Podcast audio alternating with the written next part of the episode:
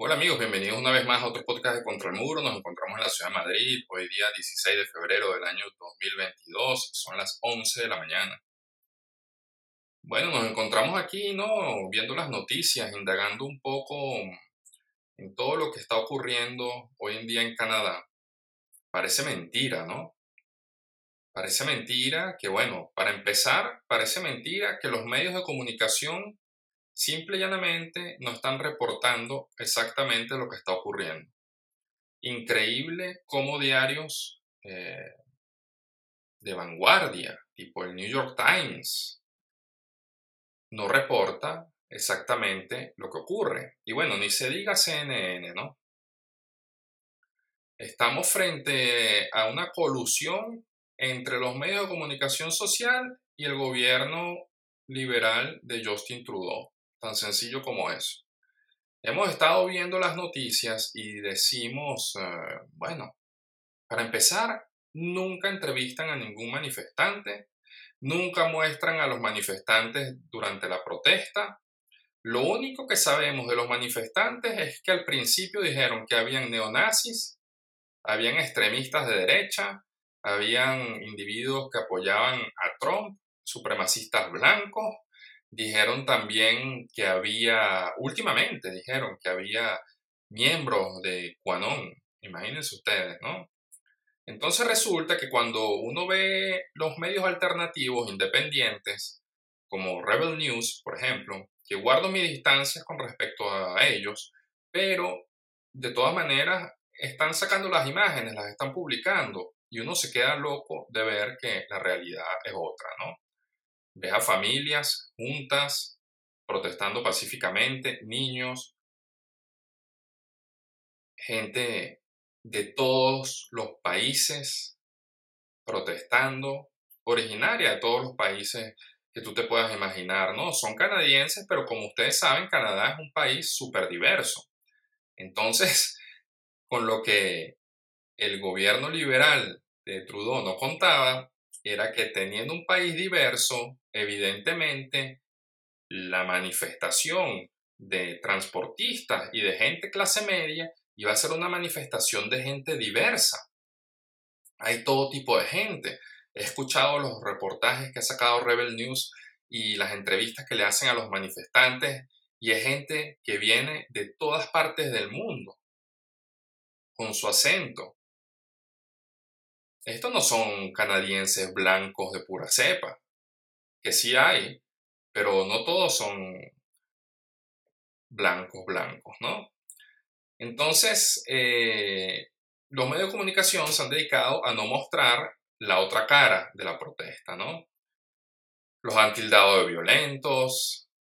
Bueno, ustedes no se imaginan todo lo que se ha dicho sobre, sobre el convoy de la libertad, ¿no? La semana pasada, Joe Biden instó a Trudeau a buscar medidas federales para ponerle un stop a la protesta, ¿no? Porque ya el presidente Biden, me imagino, que debe estar un poco preocupado de que lo mismo le vaya a pasar a él en Washington. ¿Quién iba a imaginarse, no? Que los camioneros tenían tanto poder. Imagínense ustedes, ustedes agarran, dejan una gandola de esas atravesada en la vía, una sola, se llevan las llaves y dejan eso ahí. ¿Y quién mueve eso? ¿Quién lo mueve? El paso está completamente bloqueado. Y eso lo han hecho en el centro de Ottawa, frente al Parlamento, donde por cierto Justin Trudeau en el año 2020, en junio del 2020, se arrodilló con los manifestantes que estaban en la protesta de Black Lives Matter después del asesinato de George Floyd. Que me parece muy bien. Pero ¿por qué no ha querido dialogar con los camioneros? Señor, este es su pueblo, esta es su gente. Dialogue con ellos. Le están pidiendo desde hace 19 días que por favor se siente con ellos y que conversen. Pero está completamente negado. Como que si esta gente no fuera parte de su país. Señores, esta es la gente que cuando estábamos confinados todos, hacía posible de que los supermercados pudieran estar abastecidos, de que la vida pudiese seguir continuando de una manera más o menos normal.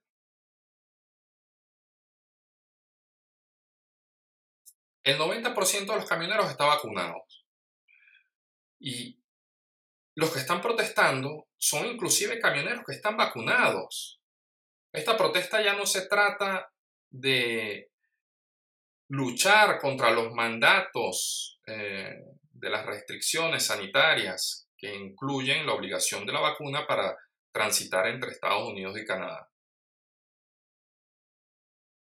Si sigue siendo esto, pero la protesta ya ha tomado una dimensión mucho más amplia porque la gente se ha dado cuenta la manera en como los medios de comunicación social han cubierto las manifestaciones, que ya van para tres semanas, y la gente está enardecida. Primero que nada, los trataron de racistas, de misógenos, de violentos, de extremistas, y que él iba a dialogar con esa gente. Como dicen los americanos, no dialogamos con terroristas. Bueno, pero es que esta gente no, estos no son terroristas. Hable con ellos. Entonces resulta que mm, Biden, como decía, instó a Trudeau a buscar una solución federal, ¿no? Para ponerle fin a, a la protesta. Entonces el lunes, eso fue el viernes, el lunes Trudeau invocó los poderes federales, lo cual le da control sobre todas las provincias. Reporta el país, según Reuters, que cita a la radiotelevisión pública canadiense CBC, la ley de emergencia que Trudeau ha puesto en marcha es una disposición poco utilizada que permite al gobierno federal anular el poder de las provincias y autorizar medidas temporales especiales para garantizar la seguridad en cualquier zona del país debido a ciertos acontecimientos. En tiempos de paz, la única vez que se ha recurrido a esos poderes fue durante el mandato del ex primer ministro Pierre Trudeau, padre del actual mandatario. Durante la llamada crisis de octubre en 1970, cuando se produjeron los secuestros de un político canadiense y un diplomático británico por un grupo terrorista conocido como Frente de Liberación de Quebec, durante las dos guerras mundiales estos poderes fueron activados también. Señores, las otras tres veces que estos poderes se han activado han sido por situaciones extremas. Aquí usted lo que tiene, señor, es a su pueblo pidiéndole que dialogue con ellos. Estos no son terroristas, separatistas,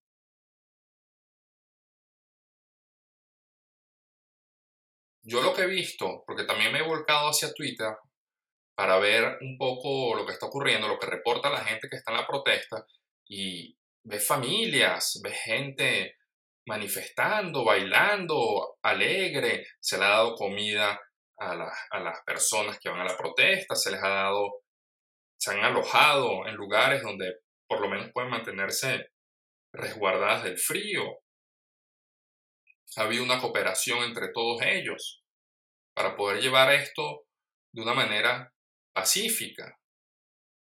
La policía no ha tenido que intervenir en ningún momento.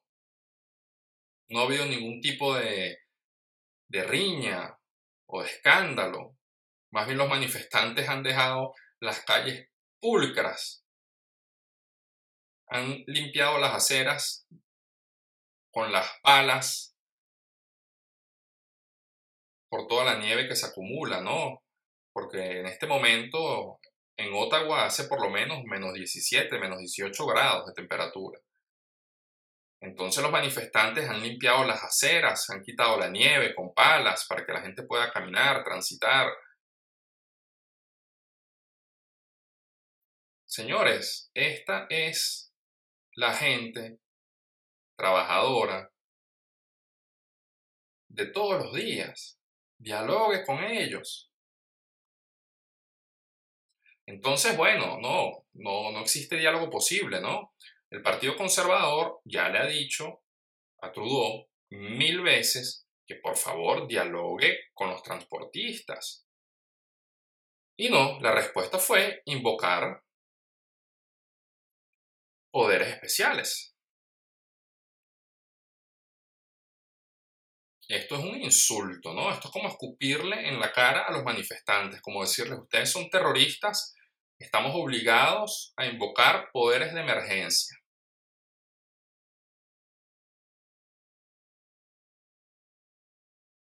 Y bueno, evidentemente esto ha puesto a los manifestantes al borde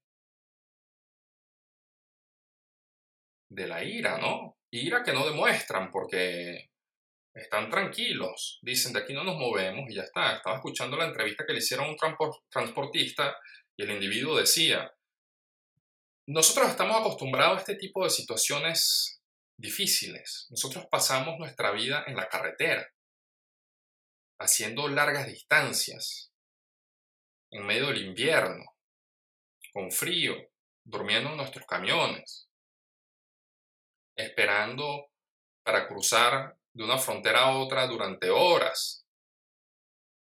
Nosotros estamos acostumbrados a esto. Así que, simple y llanamente, no nos vamos a mover. Han llamado a empresas para levantar los camiones que están bloqueando las vías y las empresas le han dicho no. Se han negado a hacerlo. Se han negado a hacerlo. Primero por cuestiones de seguridad, ¿no? Y segundo porque tampoco se quieren inmiscuir en esto. Entonces el problema es gravísimo, ¿no? Gravísimo. Y con estas medidas implementadas desde el lunes, entonces, bueno, no se sabe qué va a pasar se ha evocado eh, la presencia de las Fuerzas Armadas en la calle, pero, pero no, el gobierno por lo menos se niega a, hacer esto, lo cual es una buena señal, ¿no? Esto ya sería el colmo, que pusieran al ejército en la calle. Y entre los otros poderes de emergencia que existen, uno que me pareció increíble ayer, hasta qué punto llega, ¿no? Eh, los poderes del gobierno liberal de Justin Trudeau, entre los poderes que invocan con la ley de emergencia, es el de congelar las cuentas bancarias de los manifestantes del Convoy de la Libertad y de controlar las transacciones grandes y sospechosas, incluidas las criptomonedas. Ya con esto le metieron la mano a la criptomoneda, ¿no? Esto va a depender ahora del Banco Central. Esta última maniobra táctica contra los manifestantes amplía el alcance de las normas sobre la financiación del terrorismo, imagínense ustedes, y se dirige a las plataformas de crowdfunding y los proveedores de servicio de pago que utilizan. En un conjunto, reporta Cointelegraph, que es un buen diario para enterarse de todo lo que pasa con las criptomonedas, se los recomiendo. El Cointelegraph reporta que los manifestantes habían acumulado más de 19 millones de dólares en fondos a través de las plataformas de recaudación de fondos GoFundMe y GiveSendGo. Sin embargo, esos fondos han sido bloqueados, lo que ha llevado a algunos a organizar una ronda de recaudación de fondos utilizando Bitcoin. Esas dos medidas que se tomaron antes de las medidas federales, que fue el gobierno liberal haciendo presión sobre GoFundMe para que bloqueara el acceso de los manifestantes a los primeros 9 millones de dólares que se habían recolectado, fue algo que no tiene nombre. O sea, un gobierno haciendo presión sobre una plataforma de recaudación de fondos para que no se le dé los fondos que han sido donados, sumas millonarias, a los manifestantes, a los transportistas que están necesitando este dinero para poder trasladarse a Ottawa y poder alojarse, poder comer, poder vivir, ¿no? Y luego, lo mismo se hizo cuando cerraron GoFundMe, se hizo lo mismo con Go. También se les cerró el acceso a, a los fondos ¿no? que habían recaudado. Entonces son 19 millones de dólares que aparentemente, eh, según GoFundMe, ellos van a restituir y lo que quede lo van a donar a obras de caridad de su elección. Esto es un robo.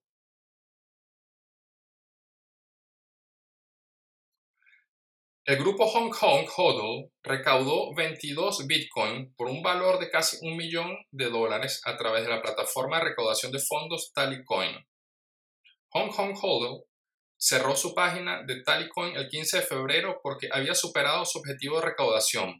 Todavía se espera que estos fondos se distribuyan a los manifestantes. Lo cual yo me imagino que con este nuevo con esta nueva ley de emergencia esto será imposible, ¿no? Esto será imposible. La vicepresidenta ministra Christian Freeland, que ya les voy a contar quién es, dijo en una rueda de prensa el 14 de febrero que esta última maniobra táctica contra los manifestantes amplía el alcance de las normas sobre financiación del terrorismo. Se dirige a las plataformas de crowdfunding y a los proveedores de servicios de pago que utilizan. Imagínense ustedes cómo de manera indirecta ellos están vinculando a estos manifestantes con el terrorismo, terrorismo de Estado. Esto es algo increíble, ¿no? Para contarles quién es Chrystia Freeland, que es la viceministra, eh, la viceprimer ministra de Canadá, ella era periodista del Washington Post, ¿no? El diario que, que es eh, de Jeff Bezos, como ustedes saben. Y su marido es un reportero que se llama Graham Bowley, un reportero de el New York Times, que tiene años trabajando allí. Entonces, ahora ustedes se preguntan, ¿cómo es posible de que el New York Times o el Washington Post no informen de lo que está pasando exactamente. Esto es lo que se llama un conflicto de intereses, señor. Esto es un simple conflicto de intereses. Graham Bowley, el esposo de Christian Freeland, es un periodista de investigación del New York Times y ha trabajado en el diario por más de 14 años. Es autor del libro No Way Down, Life and Death on K2 y trabaja eh, reportando sobre todo lo que es negocios, affairs y periodismo financiero.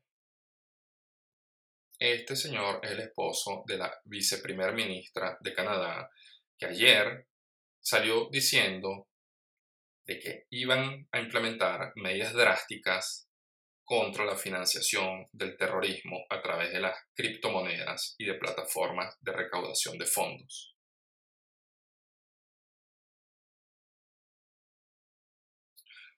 A mí no me queda, o sea, honestamente, ¿qué es lo que concluimos nosotros de todo esto? Que esta gente simple y llanamente detesta a su propio pueblo.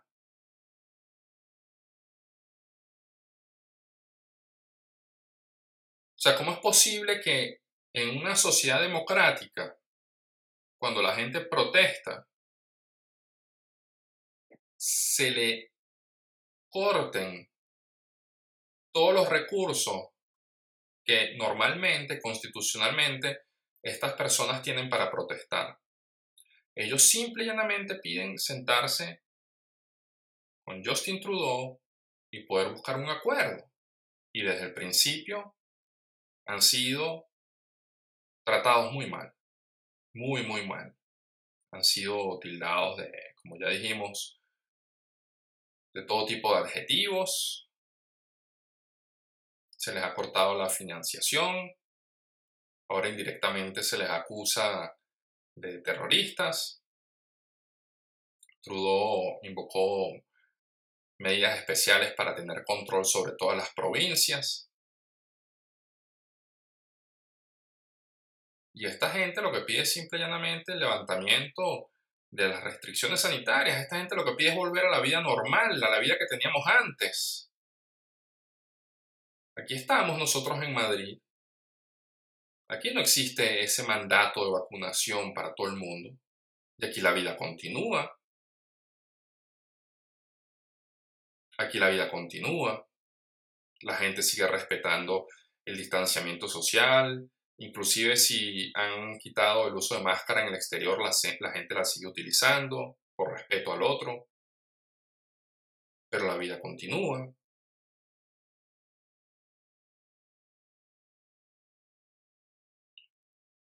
Lo que sí es evidente es que los gobiernos de otros países se encuentran aterrorizados con esta protesta. Aterrorizados. Porque es algo que puede repetirse en donde sea. Es algo que puede repetirse en donde sea. En Francia trató de hacerse el fin de semana, pero el convoy en lo que llegó a París, bueno, les echaron, como decía nuestro expresidente, gas del bueno. Bueno, eso es típico de Francia, donde la policía está prácticamente militarizada, ¿no? Ustedes ven las imágenes del fin de semana pasado y bueno, o sea, hasta los vidrios, la policía hasta los vidrios le rompió a los manifestantes, los vidrios de los automóviles. Discúlpeme la palabra, pero bueno, acabaron con la protesta a coñazo limpio, como de costumbre, ¿no? Entonces, bueno, típico, ¿no? Típico de estos presidentes que hoy en día tienen, están en la cuarentena, al, principio de los 50, Trudeau cuántos años tiene, 53, ¿no? Chico liberal, chico moderno. Pero resulta que cuando la gente no está de acuerdo con lo que él cree que es correcto, entonces, bueno, la actitud es otra, ¿no? Lo mismo con Macron, que llamó a los ciudadanos no vacunados irresponsables y les dijo que los irresponsables no eran ciudadanos. poniendo en tela de juicio el derecho fundamental que tienen las personas que tienen su nacionalidad, no importa de qué país, solo por el hecho de no haberse vacunado, ¿no? Y esto también produjo la ira del pueblo francés, ¿no? Que evidentemente también fue catalogado por los medios de comunicación como extremista, radical, antivacuna, La, el take, como dicen en inglés, que han tenido los medios de comunicación con toda esta historia es increíble.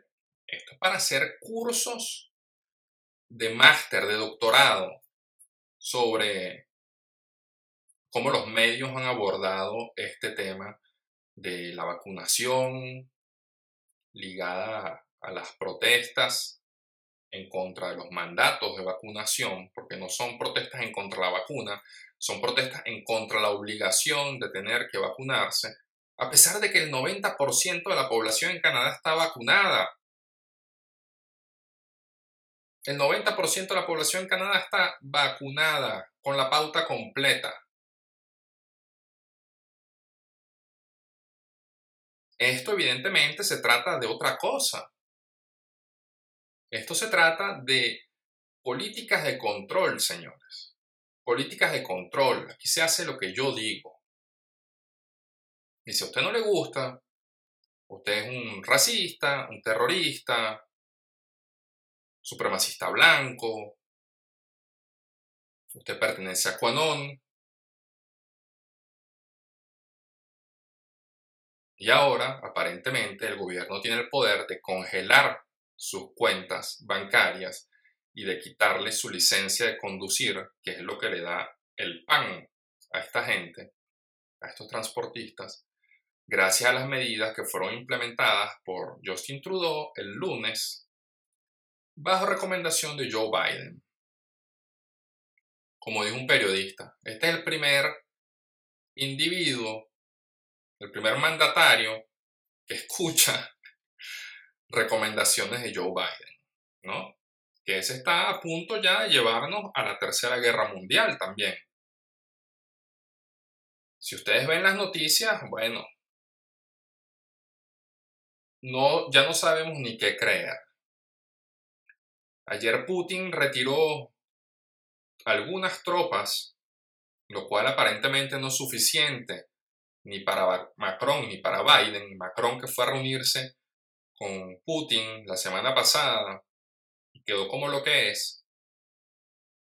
Hay un artículo que me dio mucha risa de la BBC que decía que Macron no se quiso hacer el test antígeno por miedo a que los rusos le tuvieran un sample, una muestra de su DNA, ADN, ¿no?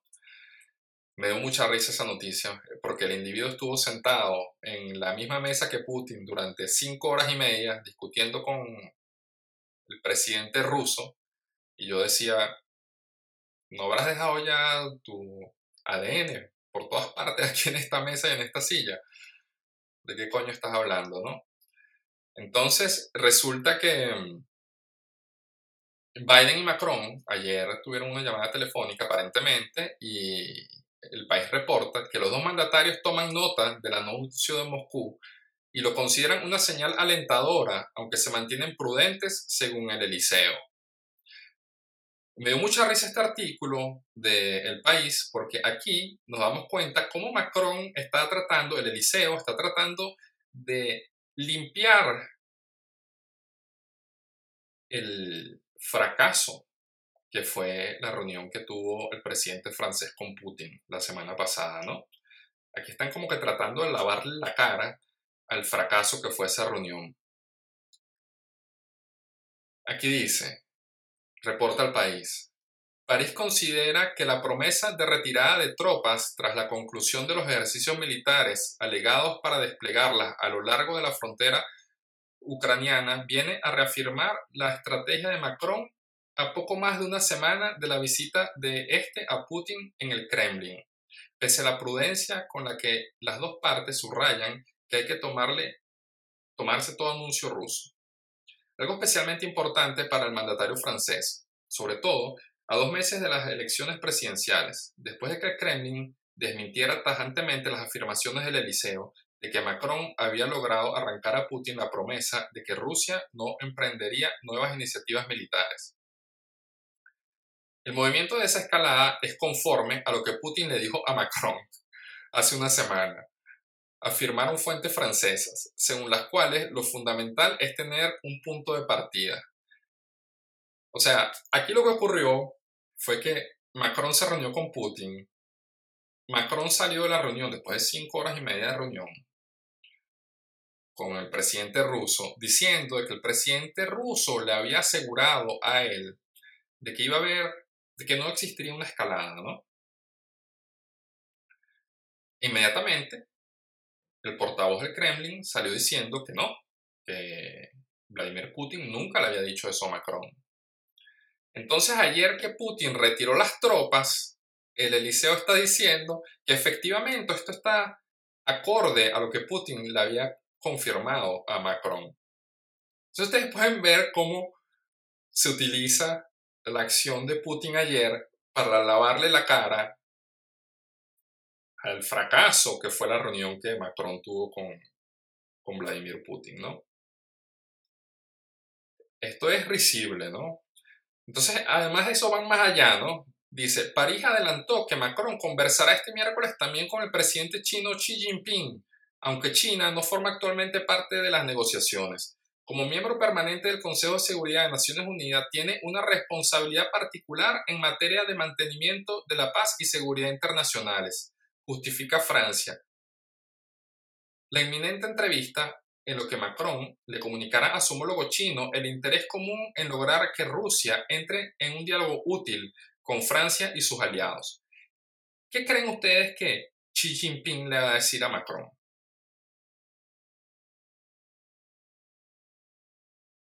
Yo estoy de verdad muriéndome por saber qué es lo que Xi Jinping le va a decir a Macron. Esto lo sabremos esta noche o mañana. Entonces aquí estamos lavándole la cara a la reunión que tuvo eh, Emmanuel Macron con, con Vladimir Putin, ¿no? Que fue un fracaso total.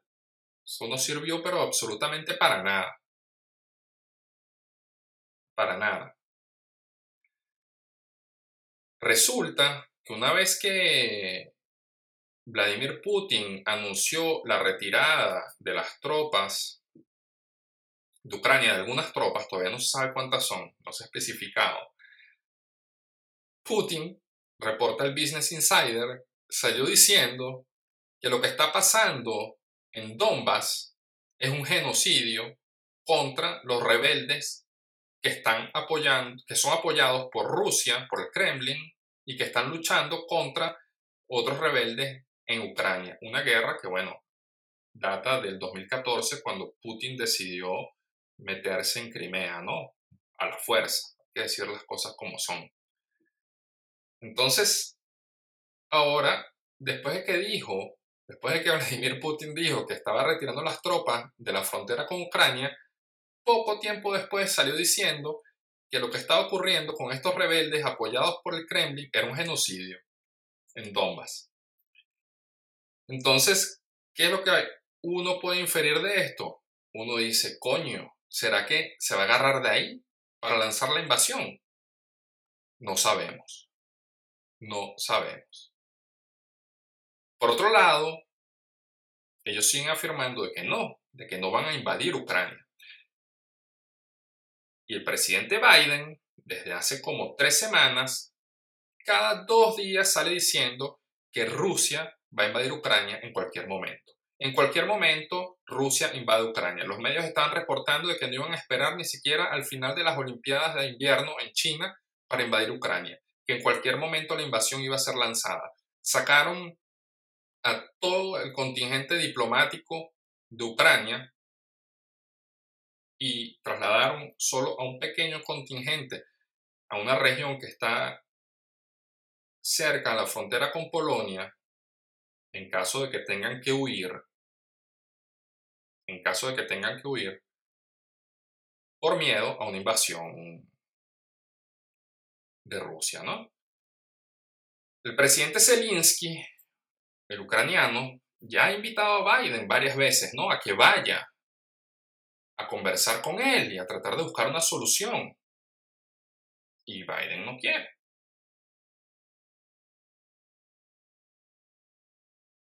¿Quién fue otro que se reunió con Vladimir Putin? Que aparentemente esa reunión fue fructuosa. Fue el nuevo canciller alemán, Olaf Scholz, que tuvo una reunión con Vladimir Putin ayer, de la cual reportaremos más adelante.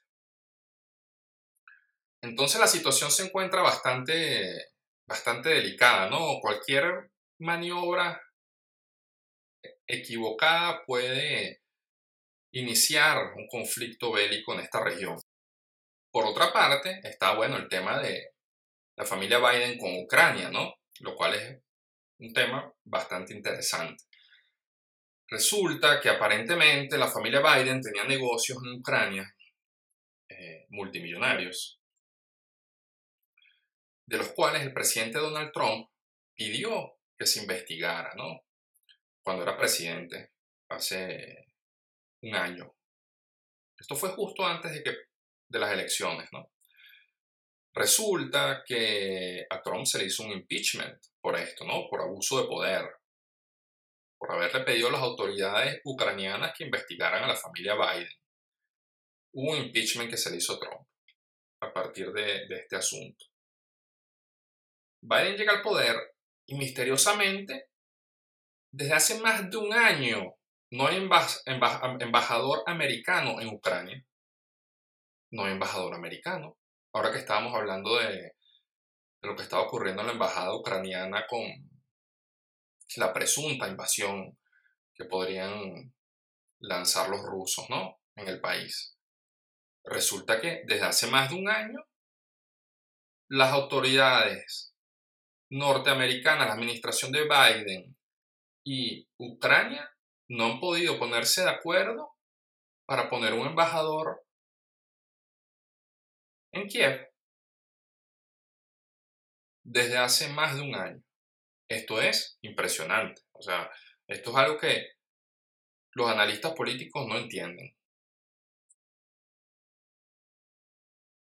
Y aparentemente, cuando retiraron al contingente diplomático que se encontraba en la embajada, la embajada sin embajador, destruyeron todas las computadoras que tenían en el lugar. Eso es algo que, de lo que se ha reportado que vamos a verificar. Pero si es así, es muy extraño. Muy, muy extraño. Entonces por ahí está ese tema también, ¿no? Y bueno, y la persistencia todavía de, que, de decir que sí, que Rusia va a invadir, que Rusia invade, invade, invade esta semana, ya, ahorita, en este día, hoy, mañana. Y resulta que los rusos siguen diciendo de que no, que no tienen planeado invadir. Por otra parte, yo puedo entender la inquietud, ¿no? Porque no está fácil tener 120.000 tropas rodeando Ucrania, tropas rusas. Están rodeados por el Mar Negro, están haciendo ejercicios navales allí, están haciendo ejercicios en Bielorrusia, en el país de este dictador Lukashenko, que es prorruso. Y bueno, es preocupante, ¿no? Es preocupante, claro que es preocupante. Yo he visto las imágenes de, los ejercicios y se le ponen los pelos de punta a uno. De ver de la capacidad que tiene la artillería pesada que maneja el ejército ruso, ¿no? Sí es preocupante. Pero hay algo aquí que no cuadra. Hay algo aquí que no cuadra. Por su parte, leí hoy, eh, salió reportado en el New York Times que Vladimir Putin está buscando aliados en Latinoamérica. Eh, contactó a Daniel Ortega, imagínense ustedes, a este criminal. Contactó a Daniel Ortega, está en conexión con Cuba, está otra vez llamando a Maduro en Venezuela, entonces, eh, bueno, rodeado de puro ampón, ¿no? Las cosas hay que decirlas como son. Daniel Ortega es un dictador. Lo que está montado en Cuba y en Venezuela son regímenes militares. Entonces, em, Putin está buscando aliarse con esta gente, ¿no? Buscando apoyo en Latinoamérica. ¿Quién sabe para qué? Esperemos que no tenga planeado instalar misiles rusos en Venezuela o en Cuba. Esperemos que esa no sea la estrategia. Entonces la situación geopolítica está bastante compleja, señores, bastante, bastante compleja deja mucho que pensar. Y bueno, quién sabe qué va a pasar, ¿no? Esperemos que todo sea, todo pueda fluir de una manera pacífica. Zelensky, el presidente Volodymyr Zelensky, el presidente de Ucrania, ya le ha dicho varias veces a Estados Unidos que deje el alarmismo. Y es increíble porque él es el primer interesado, ¿no? Zelensky, de defender eh, su país, su territorio. Y ya le ha dicho en repetidas ocasiones a Estados Unidos, a Joe Biden, que deje el alarmismo, que eso está perjudicando muchísimo a Ucrania. Desde todo punto de vista. Pero Joe Biden sigue insistiendo de que no, que la guerra va, que la guerra va, que la guerra va. Los rusos han dicho que no. Zelensky, que es el primer interesado, dice que no que le baje dos, pero los americanos como que están empeñados, ¿no? Entonces hay que ver qué pasa, hay que ver qué, va a pasar con esta historia, hay que ver qué va a pasar con, los canadienses. Eh, este convoy de la libertad eh, ha tratado de planificarse, de hacerse en otros países, en Nueva Zelanda, bueno, la gente está protestando en frente al Parlamento por las restricciones sanitarias y el Parlamento, la respuesta del Parlamento ha sido poner bocinas gigantescas delante de los manifestantes con canciones como Baby Shark para dispersarlos, para volverlos locos y dispersarlos. Eso fue lo que le hizo el ejército norteamericano Manuel Noriega, cuando Manuel Noriega se atrincheró dentro de su casa, cuando los norteamericanos invadieron Panamá. Manuel Noriega se atrincheró en su casa y la solución para poder sacarlo fue poner unas bocinas gigantescas con Welcome to the Jungle de Guns N' Roses. Entonces, la solución del gobierno de Nueva Zelanda ha sido poner bocinas gigantescas con canciones como Baby Shark para dispersar a los manifestantes, para alienarlos, ¿no? Volverlos locos y que tengan que, que irse. Pero los manifestantes han respondido bailando a las canciones que se les pone enfrente del Parlamento. Inclusive bajo la lluvia, ¿no? Vi las imágenes el otro día y son geniales. Todo el mundo protestando, pero al mismo tiempo bailando, haciendo las mímicas de Baby Shark, pasándola bien, ¿no? Porque si quieren que les diga algo, la primera ministra de Nueva Zelanda, Jacinda Ardern, está cortada con la misma tijera que Justin Trudeau. Igual. El mismo personaje, pero mujer. Entonces, eh, la gente de Nueva Zelanda ya se cansó también de que les pongan medidas sanitarias, restricciones sanitarias, porque se han detectado nueve casos en todo el país. la gente ya se cansó también de este control. Entonces la gente, viendo lo que los camioneros en Canadá han logrado, porque se han logrado concesiones, concesiones que no han sido reconocidas por los medios de comunicación tampoco, porque lo que los camioneros han logrado, porque se han retirado algunas restricciones, los medios de comunicación han reportado de que esas restricciones se han retirado no por la protesta de los camioneros, sino porque la vacuna está funcionando. Entonces, no se les ha dado ningún crédito. Pero la gente no es estúpida. La gente sabe lo que está pasando. La gente sabe lo que está pasando.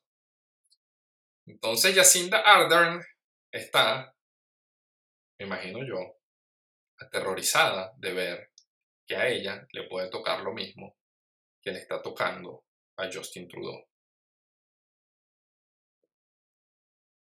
Entonces, bueno, eh, la situación está bastante interesante desde un punto de vista geopolítico. Estamos tratando de traerles eh, las noticias de una manera un poco más balanceada, de mostrar un poco lo que los medios de comunicación convencionales no nos muestran, eh, para eso buscamos fuentes alternativas que también son importantes, son válidas. Y estamos haciendo este trabajo de investigación, estamos dedicados a esto todos los días, una buena parte del día, sobre todo de la noche. Y para esto, bueno, solo les pido que se suscriban al newsletter de Contra el Muro en Substack y podrán tener acceso al podcast, podrán tener acceso a los artículos que estoy escribiendo de una manera interdiaria y podrán seguir lo que ocurre en la actualidad internacional. Vamos a tratar también de hacer un artículo al día, que sería la noticia del día, y vamos a tratar de salir un poco del ámbito geopolítico, ¿no? Vamos a tratar también de hablar de otras cosas. Los viernes, sobre todo, los viernes estamos sacando las actualidades internacionales de la semana, del fin de semana, y para ello eh, vamos a hacer recomendaciones, recomendaciones de algún libro, de algún podcast, de alguna película, de alguna serie. Entonces, bueno, eh, Contra el Muro va a tener mucho, mucho contenido y si ustedes se suscriben a la newsletter podrán tener acceso a eso. Compártanlo también con la gente que conozcan si les parece interesante el trabajo que estamos haciendo aquí y bueno, aquí seguimos, aquí estamos y seguiremos informando de una manera balanceada y siempre teniendo en cuenta los intereses eh, de la gente, de la gente eh, que trabaja todos los días, que a lo mejor no tiene tiempo de buscar, de hacer un research sobre lo que está pasando exactamente, sino que se limitan solamente a leer los titulares de los diarios mientras están en el metro o mientras están haciendo la cola en una cafetería, eh, porque simple y llanamente solo tienen tiempo de eso. Y es normal, ¿no? Hay que ir a ganarse el pan de todos los días, pero contra el muro lo que les ofrece es la posibilidad de tener un lugar en donde hacemos el trabajo por ustedes y buscamos la información de una manera balanceada y de una manera que puede ser interesante porque reportamos también de una manera informal, sin todo la parafernalia que acostumbra llevar medios de comunicación convencionales, ¿no? Entonces, bueno, les invito a que nos sigan, estén con nosotros, que nos apoyen y seguimos en contacto. Les mando un beso, un abrazo y cuídense mucho. Adiós.